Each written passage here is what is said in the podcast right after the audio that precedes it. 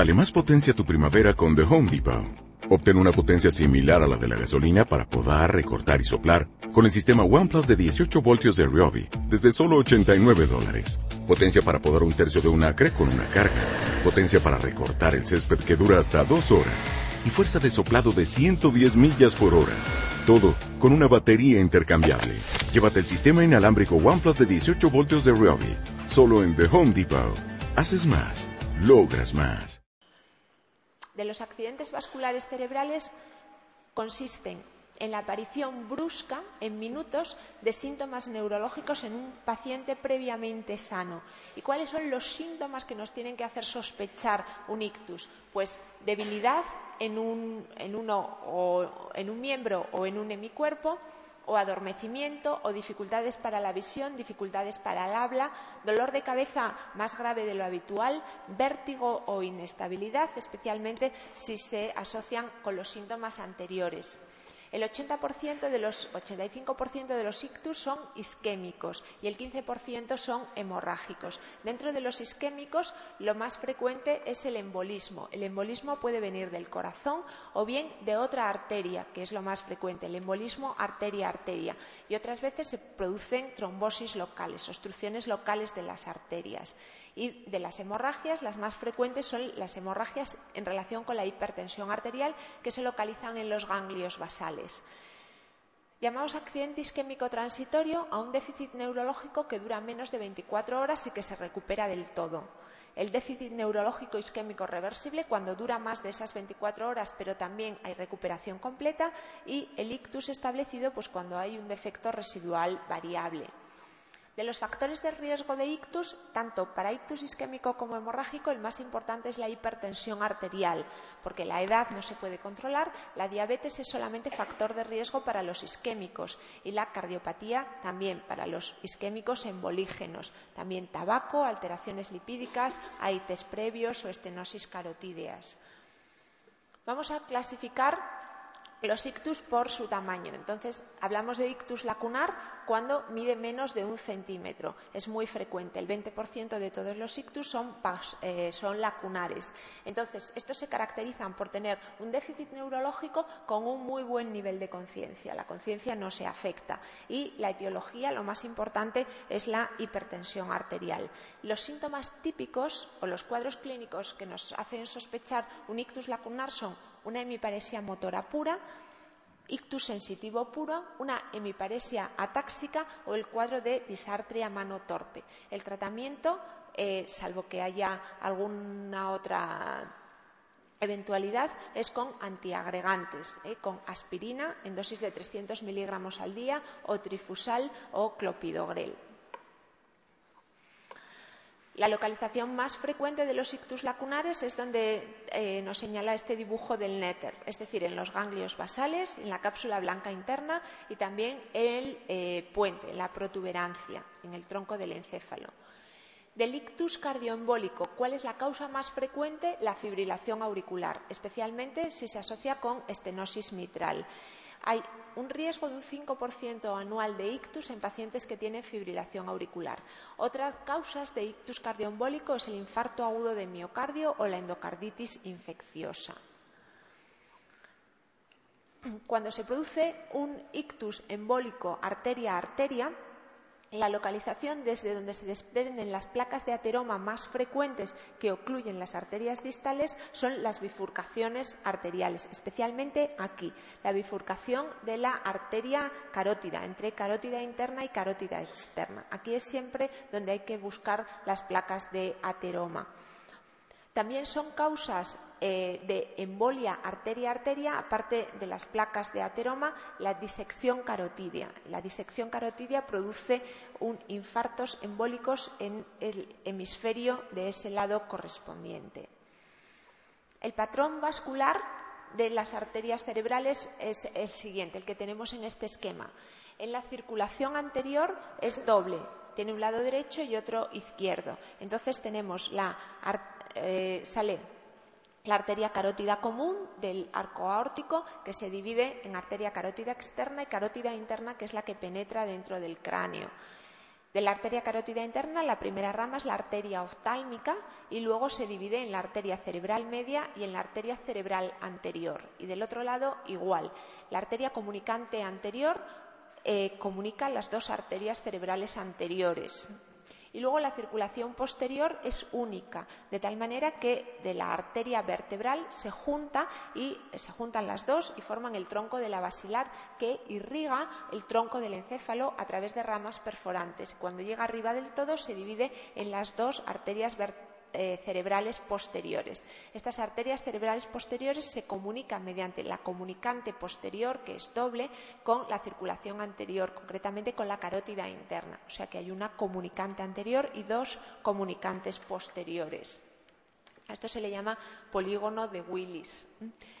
La distribución eh, de los territorios vasculares no es exacta en todas las personas. Entonces, no hace falta saber exactamente, eh, sino tener una idea general de cómo va el asunto. Entonces, el lóbulo frontal, en su parte más medial, depende de la arteria cerebral eh, anterior, como veis, pero luego también hay parte del lóbulo frontal, concretamente el área motora, que está más cerca de la cisura de Silvio, que depende de la arteria cerebral media. La arteria cerebral media es la que mayor territorio de irrigación tiene y también es el territorio donde con más frecuencia se localizan los ictus isquémicos, arteria cerebral media.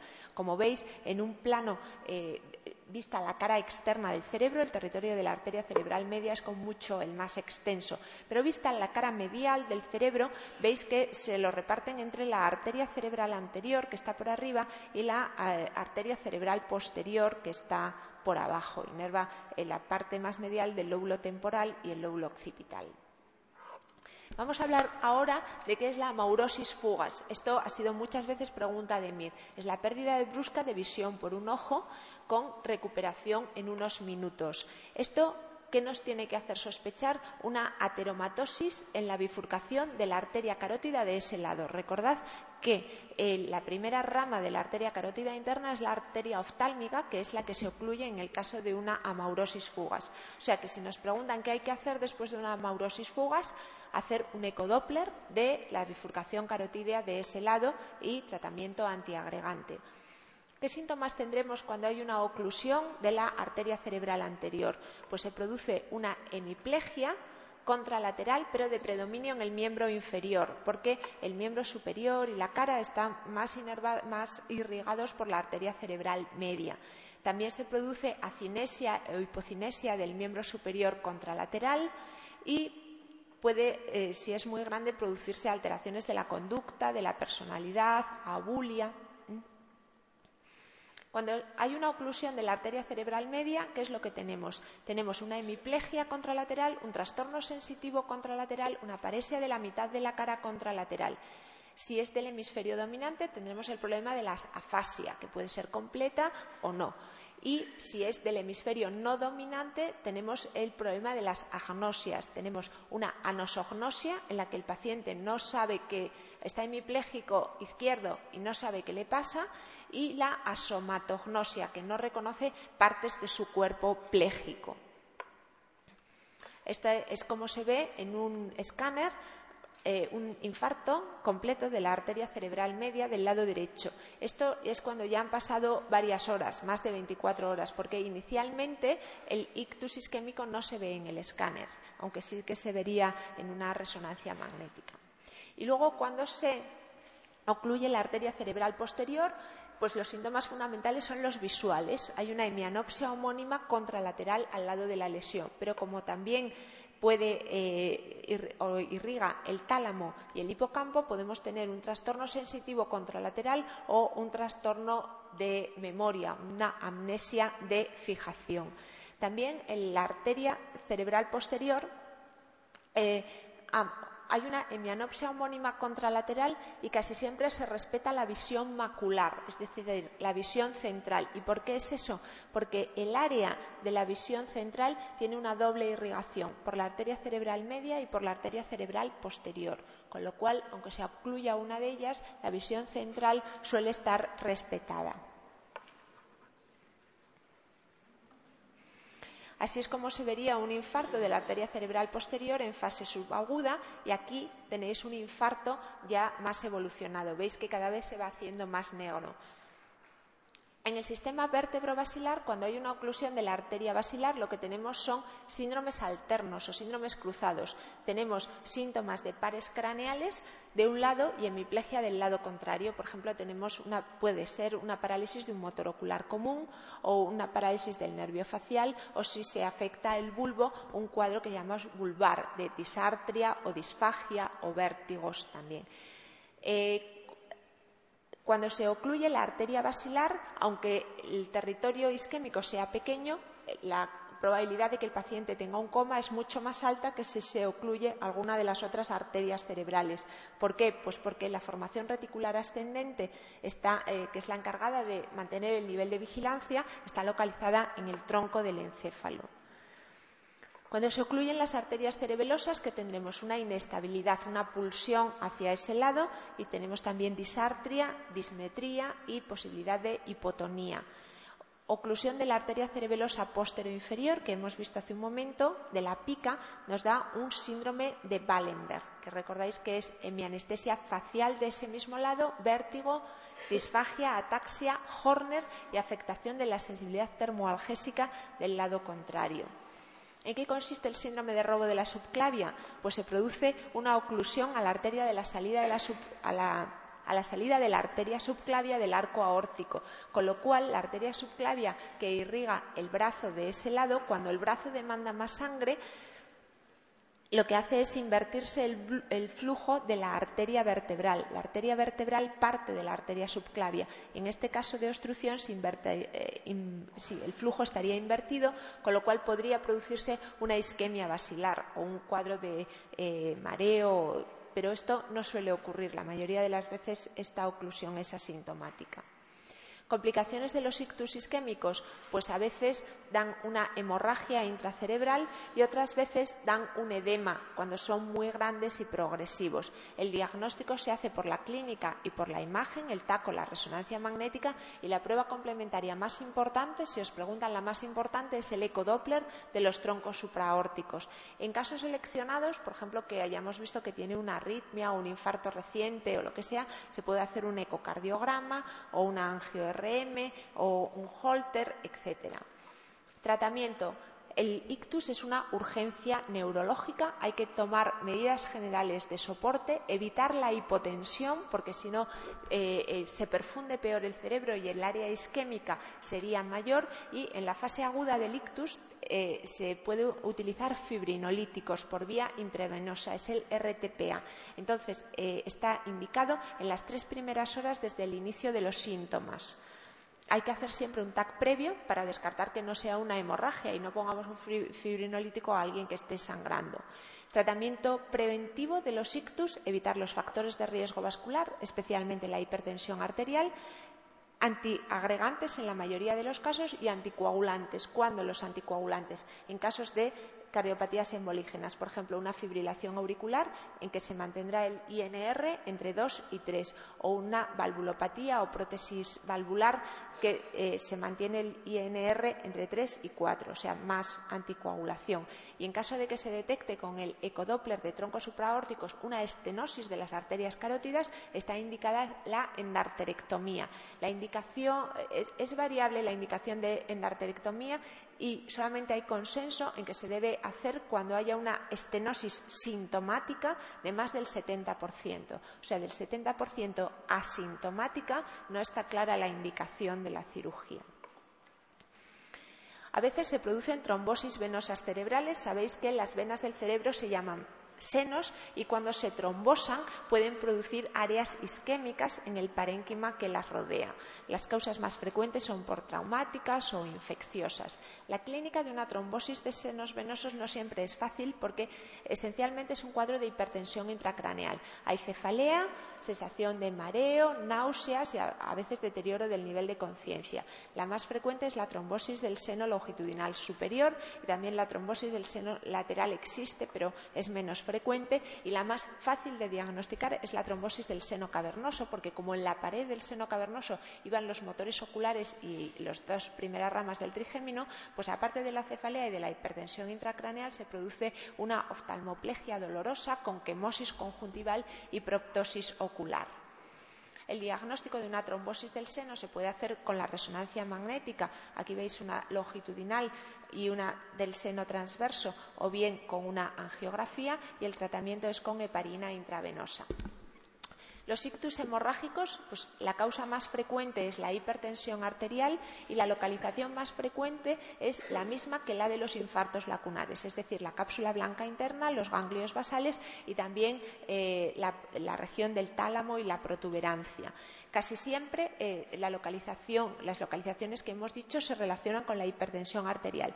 Si encontramos hematomas lobares, es decir, de, periféricos de un lóbulo frontal o temporal, tenemos que pensar que no haya una malformación arteriovenosa que haya sangrado o bien en personas ancianas que no tengan un problema de amiloidosis, es decir, que la sustancia amiloide se haya depositado en los vasos cerebrales que tengan tendencia al sangrado.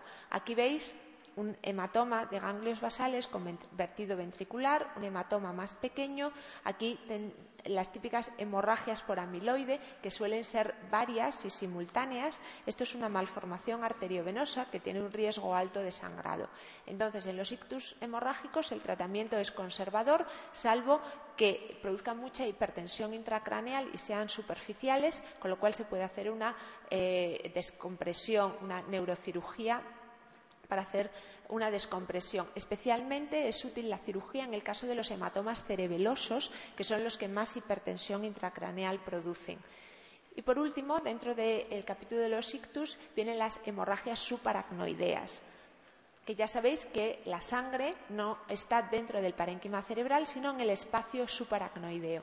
Causa más frecuente de hemorragia subaracnoidea no traumática es la rotura de un aneurisma eh, intracraneal. También puede ser rotura de una malformación arteriovenosa, etcétera, pero sobre todo la rotura de los aneurismas. Localización de los aneurismas en las zonas de bifurcación eh, entre la arteria comunicante anterior y las dos cerebrales anteriores, carótida esto, cerebral media y cerebral anterior, y la carótida interna eh, carótida externa y comunicante posterior, es decir, en las zonas de unión entre vasos.